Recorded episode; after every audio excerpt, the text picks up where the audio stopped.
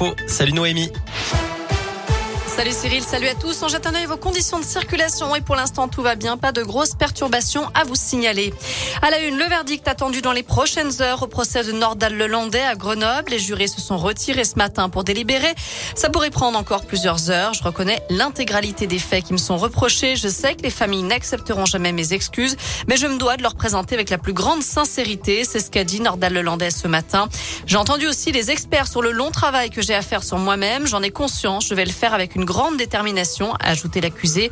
Un repentir qui ne changera pas la donne, c'est ce qu'espère euh, maître Fabien Rajon, l'avocat de la maman de Maëlys. On est au seuil d'une décision euh, et d'un jour euh, évidemment important. Après quatre ans et demi de procédure, nous sommes maintenant entre les mains de, la justice et, nous attendons que, la justice rendue par le peuple souverain soit à la hauteur, mais j'en ai, j'en ai, j'en ai la conviction. J'ai la conviction que la décision qui sera rendue sera à la hauteur de l'atteinte à l'ordre public à la hauteur de la souffrance indicible de mes clients et puis à la hauteur de la dangerosité d'un individu dont on a pu cerner la personnalité.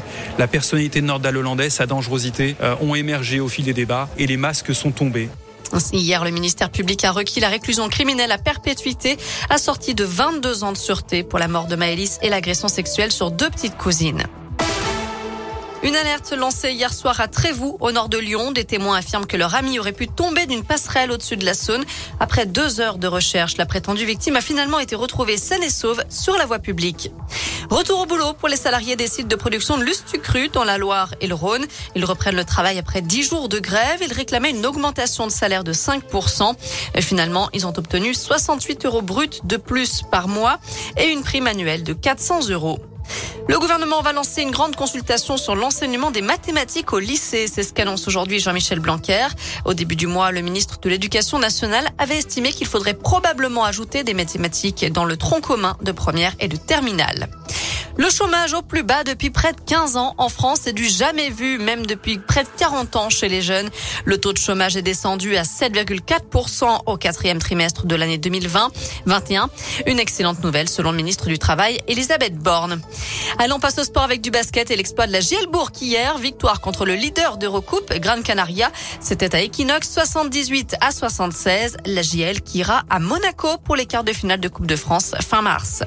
Enfin en foot, coup d'envoi de la 25e journée de Ligue 1 ce soir avec Lille-Metz à 21h. De son côté, l'OL joue à Lens demain à 17h. Saint-Etienne reçoit Strasbourg dimanche à 15h et Clermont se déplace à Marseille à 20h45. Voilà, vous savez tout pour l'essentiel de l'actu. On jette un œil à la météo pour cet après-midi. On garde de très belles éclaircies. C'est presque un temps printanier. Les températures grimpent jusqu'à 18 degrés. Merci Noémie.